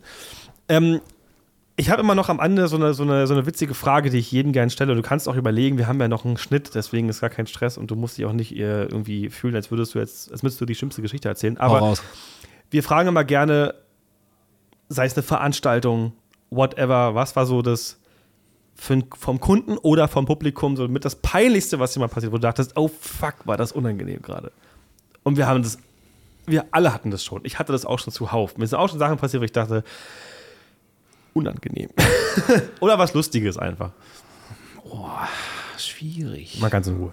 Also jetzt so Pradason-Zeit oder eher so als davor Selbstständiger auf Tour? Ich habe ja dich im Interview, weißt du? Also ich glaube, wo was mir mal so richtig peinlich war, ich hatte mal ein Konzert hier in Berlin im Kino Babylon, das ist so eine 600er Venue. Mhm. Ich habe äh, FOH gemacht, das keine Ahnung, das ist bestimmt auch schon 12, 14 Jahre her.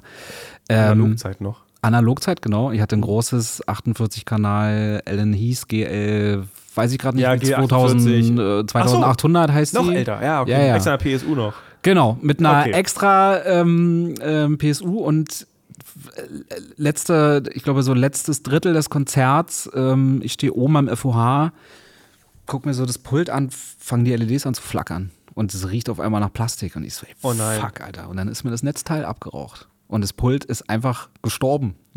es ist einfach ausgegangen. Gott, das war nicht dein Fehler. Nein, es Also- war nicht mein Fehler. Es ist, keine Ahnung, ich, Materialermüdung, äh, also mehr als Stecker reinstecken, anmachen, äh, kannst ja auch nicht, Nee, na klar, nicht falsch wenn machen. es halt durch ist, ist es halt durch. Und du stehst dann natürlich in so einem Moment am FOH und unten sind 600 Gäste und auf einmal fällt der Ton aus und du bist quasi der Einzige im Raum, der gerade irgendwie jetzt im Bruchteil einer Sekunde checken muss, okay, was ist jetzt passiert? Was passiert gerade? Was mache ich jetzt? Ich hatte das Glück, dass die Band, das war glaube ich eine polnische Band, echt entspannt war. Die haben dann einfach a cappella weitergemacht, weil es waren Okay. glaube ich nur noch so Oh. zwei, drei Songs. Weil ich habe oben Du musst dir vorstellen, Kinosaal, ich oben auf Ja. der Balustrade alleine hab so gewunken irgendwie? und die Künstler auf der Bühne haben es dann irgendwie dann doch gecheckt.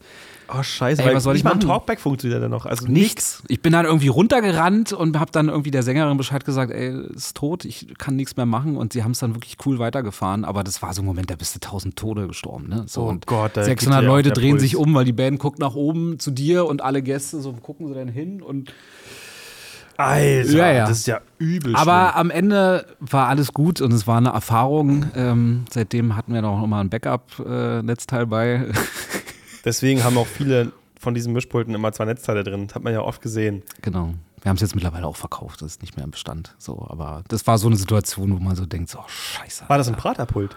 Das war ein Praterpult, ja, ja. What klar. the fuck? So was habt ihr noch gehabt? Wie krass. Ja, wir hatten das, ich glaube, bis Mitte letzten Jahres. Ich habe es an die. Ach, dann war das da. Oh ja, dieser, dieser, dieser Riesenschrank, der da stand. Ja, klar. Das habe ich verkauft jetzt an die Music Academy, glaube ich, hier an diese eine Uni in Mitte. Die geil. das so für Lernzwecke noch so für ihre Kommilitonen. Guck mal, das ist ein Analogpult. Und das ist Outboard. Und da ist ein Insert-Stecker. So, und jetzt patch es mir mal. Und wenn du das geschafft hast, dann bestehst du die Prüfung und weißt auch, Ja. wie ein Digitalpult funktioniert. Da war ich froh, ehrlich gesagt, dass mein Lagerchef damals recht hinterher war, hat gesagt, mach mal wenigstens was, was analog, probier mal aus. Und hat mir so ein Mackie 1604, also ein altes, vor, vor, die, vor die Füße geworfen und so 8 HE Outboard. Ist immer noch gefragt, ne? Komischerweise das Pult. Ich check's auch nicht so richtig. also glaub- Amis, Amis stehen, da steht immer Na, noch so. Ich glaube auch diese ganzen Techno-Producer-Atzen sind das immer so. Also ähm, bei EM zum Beispiel, also bei Edelmatt war das immer so, da wurde es immer so gefragt für so Tresor, Berghain Club, Ja. weil die da immer irgendwie ihre Synthes haben und das einfach nur zum Summieren nutzen. genau. Oder äh, Midas Venice war auch immer so ein Ding. Paul Kalbrenner hat das damals Edelmatt sogar ab abgekauft, das Venice 240. Ich check's auch nicht warum, aber das war wirklich so, okay, da haben wir jetzt irgendwie eine kleine, kleine, kleine Schlagzeug aufgebaut, ein bisschen Gitarre. Und dann hieß es, ja, du hast jetzt hier nur vier Kompressoren, weil du hast so zwei DBX-Streifen. Richtig. Und ein Effektgerät und zwei EG-EQs und jetzt musst du genau überlegen, was Ja. nutzt du wo. Und ich war so, das ist jetzt blöd.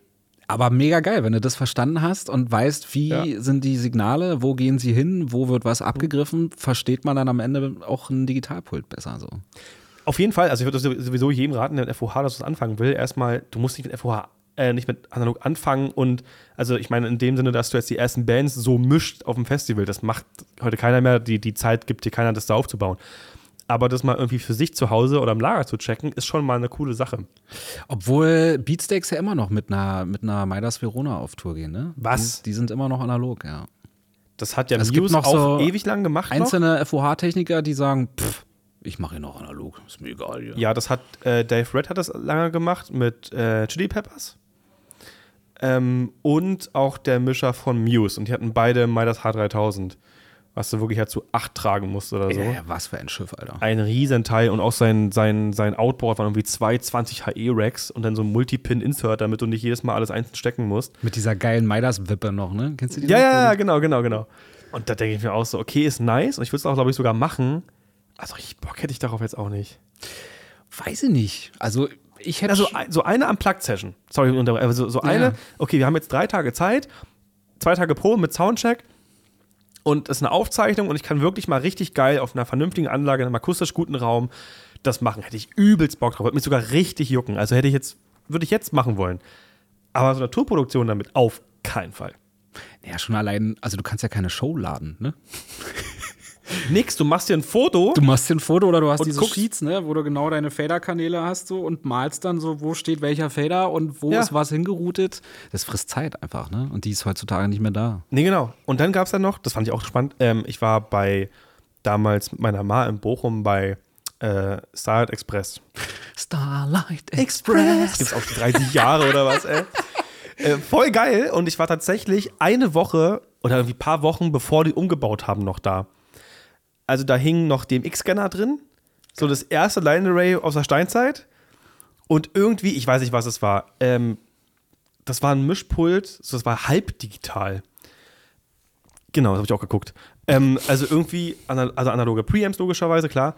Ähm, dann irgendwie analoge AUX-Wege, analog EQ, aber du konntest so VCA-Gruppen bauen und dann irgendwie Szenen schreiben. Und Motorfader. Geil. Aber der Rest war trotzdem analog. Also du konntest die Hälfte programmieren, die andere Hälfte aber nicht. Aber hat es funktioniert? Also, die Show war geil. Das haben die grandios gemacht. Das war wirklich gut. Aber dieses, ich habe davor gestanden und war so, äh, jetzt weiß ich, wie sich Laien fühlen bei meinem kleinen Bild. So, okay, gut, ich glaube, ich kriege einen Ton raus, aber ich bräuchte ein paar Tage. Also, das war dann auch schon wieder geil, mal so was Altes zu sehen. Jetzt ist es umgebaut, das würde ich gerne mal nochmal hingehen. Ach ja, die Pulte. Ich weiß auch noch, ich habe noch so eine Geschichte irgendwie im Kopf, da war ich mit einer Band auf Tour. Ähm, Nervous Germans hießen die. Ähm, da waren wir Vorband von Billy Idol. Was? drei Shows in Deutschland, Wirklich? Hamburg, Leipzig und weiß ich nicht mehr, irgendeine andere Stadt. Und kleine Band, vier Leute. Äh, ich habe FOH gemacht und kein Budget, nichts, ne? Und ich meine so, ey, ich würde irgendwie gern, das war auch noch so die Grenze zwischen noch so analog, digital. Ich würde gerne Digitalpult mitnehmen und so, ja, naja, aber wir haben nicht so viel Geld und so. Und ich habe, glaube ich, eine Soundcraft SE Expression 32 mitgenommen, also eine absolute Möhre, aber es war halt noch im Budget. Hat auch Ralf, glaube ich, das Pult. Und Oder Impression? ja, Irgendwie sowas. ja, der hat ja ich- eine SE, ja, ich glaube, er hat auch eine, ja. ja, ja, genau. Schlimmes Pult, wirklich ganz schlimmes Pult. Ich mag es auch nicht. Und ich bin halt, böse. weißt du, dann kommst du ne, zu so einer fetten Ami-Produktion, ne? Und der FOH-Mann Billy Idol hat halt eine, ich glaube, es war damals ganz frisch raus, eine Midas Pro 1 und so, ne, dieses digital Aber wahrscheinlich Pro 4 oder so. Oder weil Pro die- 4, oder, weil, genau, weil die große. Die 1er ganz kleine. Die große, damals die Vierer. Ja. Und dann Ja. komme ich da so mit meinem SI an und er so hat mich da irgendwie so ein bisschen belächelt, hat mich dann neben ihn da aber das finde ich aber scheiße, sowas, so eine Reaktion. Das ja, ich aber so cool. ich glaube, das war so ein bisschen die Attitude, ne? So er, meine Summe ging auch in seinem Pult, ne? Und er Mhm. hat auch ganz knallhart während der Show ab und zu mal so ein bisschen runtergezogen, wo ich Ja, mir so ja. dachte, ey, okay, ich weiß, ich bin Vorband, ne? Wir sind nicht so laut wie Billy Idol. Ähm, aber gib mir, doch- lass mir doch ein bisschen. Lass mir doch ein bisschen Headroom einfach, weil er hat Ja. natürlich meinen Mix dadurch auch, ne, es war alles schon so mit der SI da irgendwie auf Anschlag. Mhm. Aber das war irgendwie auch eine lustige Gegebenheit und da weiß ich noch, wie heute Billy Idol ist ja auch schon ne, ein äh, recht älterer, Ein älterer äh, Dude. ein älterer Herr und genau in Berlin war die eine Show in der Zitadelle. Ähm, warst du mal hinten im Backstage in der Zitadelle? Nee, ehrlich gesagt nicht. Na, du hast ja die Bühne da auf diesem Hof und das Backstage ist so 150 Meter weit weg in so einen Räumen. Oh Gott, das ist ja wie im Junkie halt dann dort. Und Billy Idol hat wirklich sich aus dem Backstage ähm, gestützt in einen T5 setzen lassen, zu, diese 150 Meter zur Bühne fahren lassen. Dann hat er so ein Nein. kleines Zelt gehabt, wo er sich dann so eine Vitaminbombe reingezogen hat, hat sich dort auch reintragen lassen, also so stützen lassen, trinkt dann seinen Energy Shot, schmeißt seine Leerjacke weg und macht anderthalb Stunden wirklich Performance. Und ich dachte, das ist ein geiler Move irgendwie. Voll krass. Und er war super Show. Und er ist auch einer, der, also ist nicht meine Generation, aber ich habe jeden Song gekannt auf dem Konzert. Jeden Song. Das ist halt so 80, 80er jetzt, ne? Es gibt dann doch so Momente, wo man denkt, okay, habe ich, hab ich dann doch schon einige Male gehört Genau. und kann mitträllern. Ja. Das wäre doch bei, auch bei ein paar Künstlern passiert, wo ich dachte, ich glaube, kenne ich gar nicht. Und dann geschehen was anderes, was, ah, doch, ah, geil, mit, mitgeschwungen irgendwie. Aber Aber war schon lustig. Also so eine 10.000er-Venue zu mischen dann mit so einer kleinen Vorband ist schon irgendwie. Ey, glaube ich dir, glaube ich dir das voll. Aber ich hasse trotzdem diese Attitude zu sagen, von wegen, ja, du bist ja bloß Pre-Act, ja, mach mal deinen Scheiß, so nach dem Motto. Habe ich auch ein paar Mal erlebt letztes Jahr. Ähm, ich habe die mir auch nicht zur Brust genommen, weil was habe ich da zu sagen? Nichts. Also ich habe meine, meine Klappe zu halten. Am Ende stehe ich ja auch für die Band. Genau. Und wenn ich da anfange rumzupöbeln, dann fällt Das es fällt auf die dir am Ende zurück. auf die Füße, Und das will genau. ich ja auch nicht. Ja, ja. Aber es gab echt Momente, wo ich dachte, das kann doch nicht euer Ernst sein. Und ähm, habe ja die Ehre, jetzt auch wirklich schon, also jetzt ein paar Touren, also Headliner-Touren als FO Hamann zu fahren und da haben wir ja auch Support-Acts. Ich würde nie auf die Idee kommen, ihm zu sagen, ja, du machst hier aber sechs DB leiser als ich oder so. Ich will nicht, dass, dass, dass er lauter ist als wir, das will ich nicht. Also da achte ich drauf. Aber ich will nicht, dass der, also der darf ruhig schon laut sein wie wir, so sage ich mal. Ist vollkommen okay. Und wenn der Hilfe braucht, dann helfe ich dem auch. Es gibt ja wirklich so Menschen, die sagen von wegen Support, gucke ich nicht mit dem Arsch an, ich gehe in Backstage und mache gar nichts.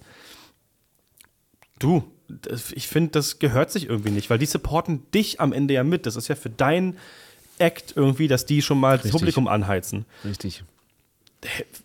Wenn, wenn der sagt, ich brauche keine Hilfe, dann ist das fein, geh in Backstage, alles cool so. Aber ich finde, das ist, die haben ja auch ein besseres Gefühl, wenn du denen irgendwie Vertrauen schenkst und sagst, ey, du bist hier auch wirklich willkommen, mach, was du möchtest, kann ich dir, kann ich dir irgendwie helfen oder ich mache dir noch hier ein bisschen Platz am FOH, dass du deinen Fact Director noch hinstellen kannst und nicht, ja, das ist hier mein Space, sieh zu, dass du klarkommst. Habe ich, wie gesagt, auch schon erlebt. Am Ende ist es eine Show, ne? Mit Vor- und Hauptband. Und das ist eine Produktion. Und da sollte man einfach zusammenarbeiten. Da Total. hat so eine Ellbogentaktik einfach keinen Platz. So. Nee, ich hasse das. Ich finde es auch ganz schlimm. Also, wir waren letztens Support, habe ich jemanden vertreten für Betteroff und ich habe da seinen Namen vergessen, aber der FOH-Dude war super lieb. Der war immer so, ey, komm hier, ich schieb mein Pult noch ein bisschen dahin, dann hast du auch noch deinen Platz und so. Voll easy. Warum ist das nicht so? Aber um mal darauf zurückzukommen, du hast ja dann doch schon auch was, damals ein paar Sachen gemacht, schon mit echt Prominenten. Gab es dann auch Momente, wo du sagtest, ey, was bist du denn für ein Lappen? Ich habe ja auch schon mal in der Folge be behandelt, muss keinen Namen nennen, weil das wäre natürlich ein bisschen uncool wahrscheinlich, aber ja, Promis erlebt, wo ich dachte, Alter, was glaubst du eigentlich, wer du bist? Ja, Komm ich. mal runter. Ganz, ganz schlimm. Hast ja. du eine Story noch? Darf ich Namen nennen? Ich weiß nicht. Ist, Ja, okay, der, der, je nachdem, wie schlimm. Wenn es nur so ein, wo du denkst, so, ey, war uncool, dann ja. Wenn es so richtig kacke war, dann würde ich es nicht machen. Ich hatte ein Konzert hier ähm, in Berlin mit einem deutschen, doch bekannten Künstler, fängt mit Max an, äh, Nachname fängt mit H an. Ja, ja, ist klar. Hm, hm, hm. Ähm, ganz schlimm. Ich habe einen Monitor gemacht. Ich bin auch eingesprungen, weil sein Monitor mal nicht da war. Und ich war natürlich, ne, irgendwie, keine Ahnung, 14 Musiker auf der Bühne, irgendwie fast 40 Kanäle. Schon was los, ja. so schon was los und auch noch relativ jung aufgeregt gewesen und der FOH-Mann war ein absolutes Arschloch, so hat geraucht in der Venue, äh, was verboten war, hat sich da nicht reinquatschen lassen und der Künstler war auch sehr, sehr undankbar und hat dir auch mit jeder Faser gezeigt, dass du gerade keinen geilen Job machst. Und anstatt zu sagen, ey, ne, gib mir mal ein bisschen mehr die Haie, zieh mal vielleicht hier was raus, gib mir mal noch ein bisschen mehr Bass, war einfach immer nur so rumgewedel auf der Bühne mit irgendwie Hassblick und du denkst so, ey, ich gebe mein Bestes gerade. Sorry, dass ich deine Show nicht kenne und ähm, gerade einspringe, so. gerade einspringe, so lass uns mal viel, also weißt du, auch zum Soundcheck nur so zehn Minuten da gewesen und so eine Sachen, wo man so denkt, ey, wir Bisschen könnten mehr Zeit Ja, lassen genau. einfach. Und gerade in so einem Fall sollte man dann vielleicht auch seine Techniker dann auch ein bisschen supporten, egal ob es jetzt äh, eigene Crew ist oder nicht. Ich finde halt auch. Also das finde ich, das finde ich ja wirklich uncool einfach. Also ich weiß nicht, ich habe äh, letztes Jahr auch ein paar Sachen gesubbt und da war das komplettes Gegenteil. Es war super dankbar irgendwie und war so, ey, habe ich auch gefragt, können wir das Pult schon mal irgendwie im Backstage kurz mal aufbauen, wenn wir noch nicht im Festival aufbauen können. Ja, ja, klar, easy, haben wir es rausgeholt, haben wir die Show kopiert und einfach so umgebaut, dass ich einfach meine, kennst ja, jeder hat seine Farbcodes. So. Klar. Und die waren natürlich vollkommen, ja klar, soll es ja alles, soll ja soll alles laufen. Die waren super cool. Aber das ist natürlich echt übel kacke. Also, Du, vielleicht hat er einen schlechten Tag gehabt. die Mühe. Vielleicht ist er auch so. Oh Mann, ich check Ahnung. sowas immer nicht. Ja, Ja, unnötig, Nico. Also wir sind ja beide eher harmoniebedürftige Menschen und ich finde, Voll. das ist so. Voll dumm, sei einfach cool so. so genau. Scheiße. Meine Fresse. Na gut, aber ähm, es gibt ja zum Glück auch noch coole Künstler. Ja. Ähm, anyway, komm, ganz, ganz kurz noch Prognose zum Abschluss. Ähm, ich hasse diese Frage, ich, ich stelle es auch nicht genauso. Wo siehst du dich in zehn Jahren? Oh Gott, Ähm, Nico, Alter. Nee, nee, nee, aber du hast ja trotzdem noch ein paar Pläne. Ähm, aber wenn du jetzt äh, sozusagen Revue passieren lässt, was ihr jetzt schon gemacht habt und wo du hin möchtest, würdest du sagen, ähm, du willst weiter daran arbeiten, dass ihr immer so mehr Festival oder auch sogar ins Touring geht? Oder sagst du, so wie es gerade ist, nur einfach halt fortlaufen und vielleicht mit Wachstum ist äh, genau, genau das, was, was du möchtest?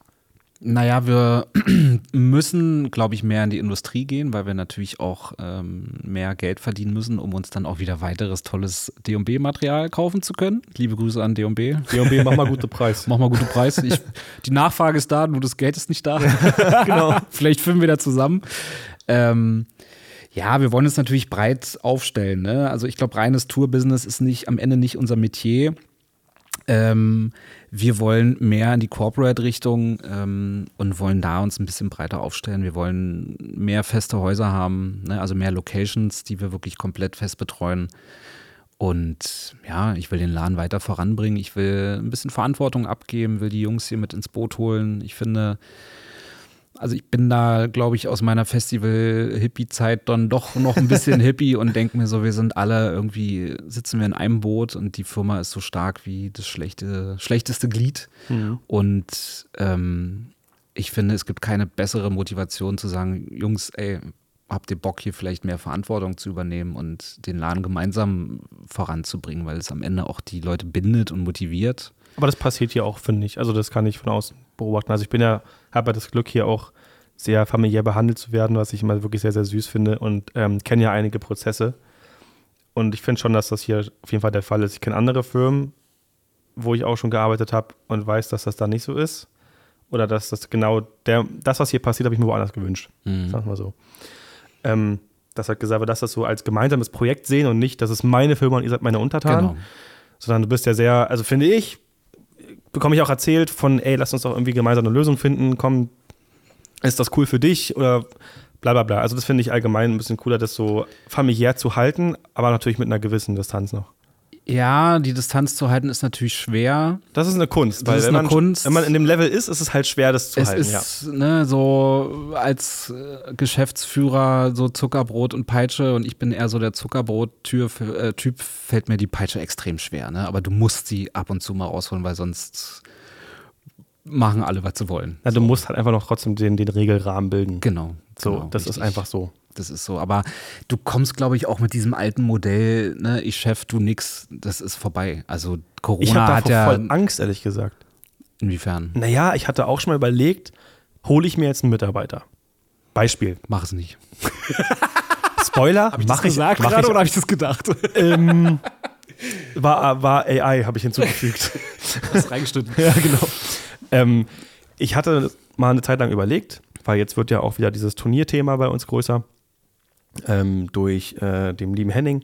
Und ähm, ich kann das selber nicht stemmen. So, ich habe jetzt, ich lebe gerade meinen Traum, was ich richtig schön finde und möchte das auch genau, dass es so bleibt und so weitergeht, aber möchte trotzdem natürlich ihn vernünftig bedienen können. Ich habe das Glück, dass das Janis übernimmt und Mhm. auch alles wirklich auf freiberuflicher Ebene alles macht und macht er auch sehr, sehr gut. Und ich dachte aber zwischendurch, kann ich ihn jetzt anstellen? Man kann ich ihn auch mal auf meinen Job mitschicken oder so. Ich habe ganz große Angst davor, was du ansprichst, dieses Zuckerbrot und Peitsche, weil du bist irgendwie auf einer sehr freundschaftlichen Ebene, was ja hier auch der Fall ist. Aber dann gibt es nun mal Sachen, Beispiel, ich habe einen sehr wichtigen Job und es ist eingetragen. Der muss den machen. Dann sagt er, ich brauche aber unbedingt jetzt frei, weil, keine Ahnung, Freundin hat Geburtstag. Und dann muss ich sagen, nee, du musst da aber arbeiten. Ja, ist voll wichtig. Ja, ich habe dich mal eingeplant, du musst da jetzt aber arbeiten. Schon ist das der erste kleine Reibungspunkt, Genau. der sich aufhäufen könnte mit den Sachen, die vielleicht danach passieren. Und dann ist das schon ein ganz anderes Level, weil der von mir Geld kriegt und ich ihn sozusagen in Anführungszeichen bestimme. Boah, und das, das ist der Es- Gedanke, der mich so ultra abschreckt. Je näher man dann doch seinen Mitarbeitern äh, sich verbunden führt, umso schwieriger ist es am Ende, ne? Weil Ja, total. ist, ich bin ja auch ein Freund von flachen Hierarchien und ne, die Jungs wissen hier über alles Bescheid und du bist natürlich dann zum einen irgendwie so der Kumpelchef, aber am Ende bist du dann doch irgendwie der Chef, ne? Und wenn du dann sagst, nee, ist nicht, ja, Ja. es ist einfach ein ganz schwieriger Spagat. Und ich kann ja auch sagen, der, es ist ein Trugschluss, sich oder zu denken, ich hole mir Mitarbeiter und habe am Ende weniger Arbeit. Das ist genau, das ist genau das Gegenteil eigentlich. Ne? Weil du musst natürlich die Leute irgendwo kontrollieren. Du musst die, ne, diese ganze Lohnabrechnungsgesetzeslage, Urlaubsschüttel, das, das frisst sowieso, viel Alter. Ressourcen. Viel. Als ich auch gecheckt habe, als Beispiel, wenn ich jetzt sage, ey, ich will, dass der für seine, seine Arbeit gutes Geld verdient, ja, dann würde ich ihm am liebsten netto irgendwie so zwei, drei geben. Als ich gecheckt habe, wie viel ich dann aber eigentlich Ja. bezahle, damit der das raus hat, war ich so, Arbeitgeberanteil, Lohnsteuer. Alter, was? Ja. Ich war da fast bei fünf oder so. Ich Das ist was- absurd. Wo geht denn die ganze Scheiße hin? Ich Und das ja, musst du halt auch erstmal verdienen, ne? Ja, darum ja, dann arbeite ich ja, dann arbeite ich ja nur für meine Mitarbeiter am Ende. Ja. Aber es ist ja, das ist ja das Krasse. Ich dachte, ja, komm, zwei, drei, dann macht es auch Spaß zu arbeiten, weil es ist nun mal so, das ist kein Geheimnis, Geld motiviert. Das ist einfach Fakt. Und ich will einfach, dass die Menschen, die irgendwie dann für mich arbeiten, einfach auch gesundes Geld bekommen. Und da ich so, das, kann ich nicht machen. Aber ich will auch keinen für irgendwie 1,6 netto anstellen. Das ist sowas von Du wirst asozial. auch keinen finden. Nee, das ist, boah, es, gibt, es gibt Firmen, die das echt irgendwie so machen wollen. Ja, sage ich Also wenn der- ich beim- bei- Ich hatte nach der Aufnahme, wen ich meine. Okay, aber wenn ich, wenn ich beim plötzlich eine Sache gelernt habe, wer mit Nüssen bezahlt, muss ich nicht wundern, von Affen umgeben zu sein. Oh, das ist. Hm, oh, ja, das ist, gut. Weisheit. Geil finde ich. Ja, am Ende, klar, Geld motiviert natürlich irgendwo, Ja, aber es muss im Rahmen sein. aber Ey, es das- muss halt im Rahmen sein und du musst es halt auch knallhart durchkalkulieren. Kann ich es mir leisten oder nicht, ne? So. Und du musst ja auch immer das Gehalt zahlen. Ja, ich Egal, mir, was ich hab ist. mir aus Spaß, ich habe wirklich drüber nachgedacht, ich habe mir aus Spaß dann mal ausgerechnet, was du ja wahrscheinlich an den Leuten bezahlst. Das die, ich mir fast übergeben. Weil ich so, oh Gott, nee, ich bleib erstmal noch allein. Manchmal mache ich das auch. ja, ich glaube dir. Ja. Gerade in so einem Februar jetzt. Ja, nee, ich habe mir gedacht, weißt du was, ich bleib alleine, meine Firma bleibt so groß, wie sie ist. Das Lager wird niemals umgezogen, alles, was da reinpasst, ist cool. Wenn nicht, dann wird es einfach nicht größer. Und die Touren, die ich nicht stemmen kann, die machen wir zusammen. Habe ich ja schon geschrieben, da kommt ja was im Februar auf uns zusammen was zu. Ähm, dann lieber so. Ja, du am Ende kommst du, also wahrscheinlich kommst du irgendwann nicht mehr an den Punkt vorbei, weil ich meine, bei dir geht es ja auch steil nach vorne und nach oben. Und Ja, ist irgendwann toll, ich wirst du an dem, mich. ja, super, hast du verdient. Irgendwann wirst du an den Punkt kommen, aber, also ich will jetzt das nicht madig reden, überhaupt nicht. Nee, ne? nee, es ist gut, sowas zu, zu äh, wissen einfach. Sich so Angestellte zu holen, ist schon ein krasser Schnack. So. Ja, Und je ich. mehr es sind, umso anstrengender ist es. Also ich sage immer gerne, liebe Grüße an meine Mitarbeiter, ich danke euch vom Herzen, ihr seid die geilste Crew, aber ich habe zwei Kinder zu Hause und acht auf Arbeit, so, ne? Ohne das jetzt böse zu meinen. Nico, vielleicht schneidet es dann raus am Ende, weiß ich nicht. äh, wenn die so lange. Ja, ja. das ist ja viel zu geil, oh mein Gott. ah, hab ich, ja.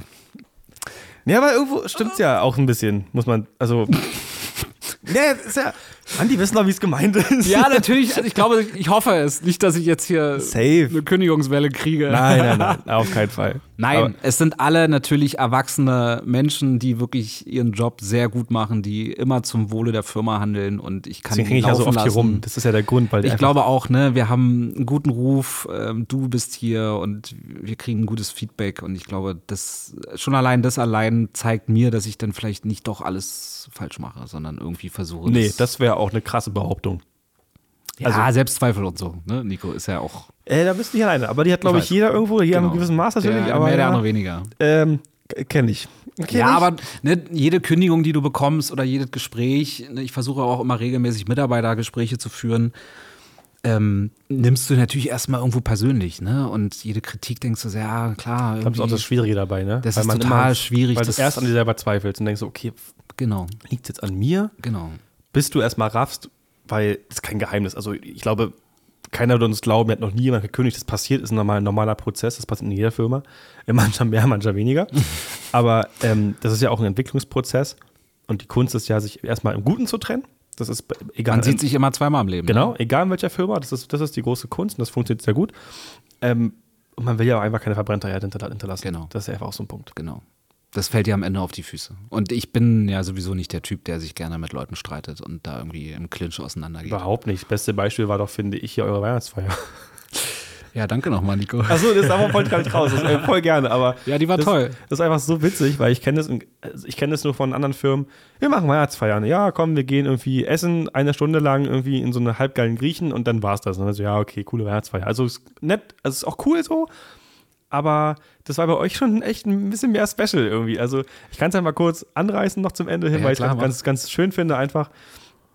Ähm, Max rief mir an und meinte, ich, hab, ich, hab irgendwie, ich will irgendwas Cooleres machen, als nur irgendwie essen gehen. Und dann war halt, haben wir halt so einen Plan geschmiedet. Also du hast einen Plan geschmiedet, wir haben halt zusammen au- ausgeführt. Ja, ich nehme meine Mitarbeiter einfach ins Restaurant mit und in, äh, genau wenn wir losfahren, kommt Erik und du in die Firma und dann macht ihr hier die Firma ein bisschen hübsch.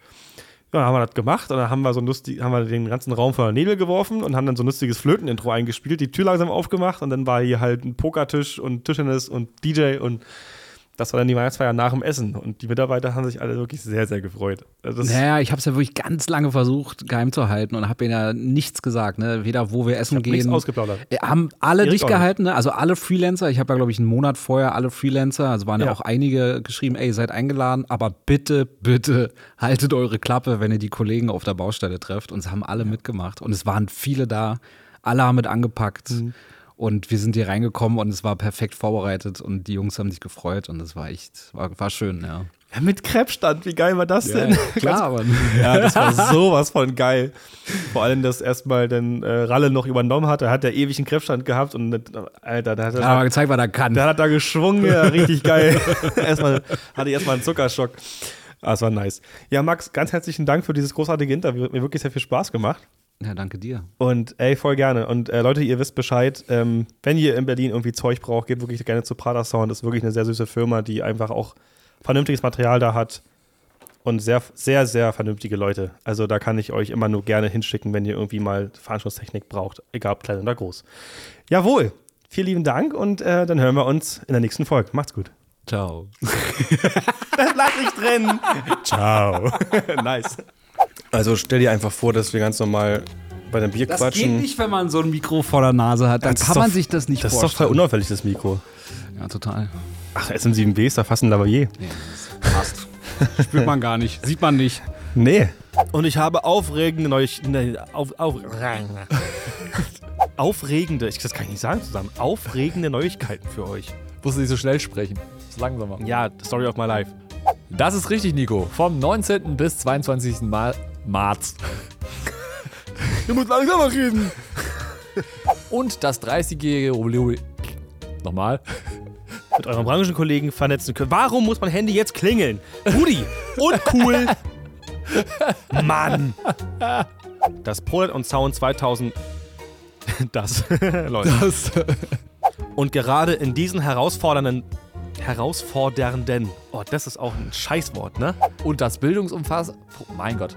Der Performance und Production Hub wird auf einer 3. Alter. Langsamer. Das ist richtig, Nico. Vom 19. bis 22. März treffen sich die kreativen Bröcken. Nice.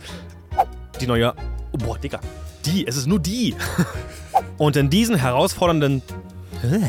Langsam, Brudi, langsam. Und gerade in diesen herausfordernden. Ey, jetzt hat. Mann, das hatte ich doch fast. Das ist ja gemein. Der Performance und Production Hub wird auf eine 3000. Ich hab's gleich. Ach, du, alles gut.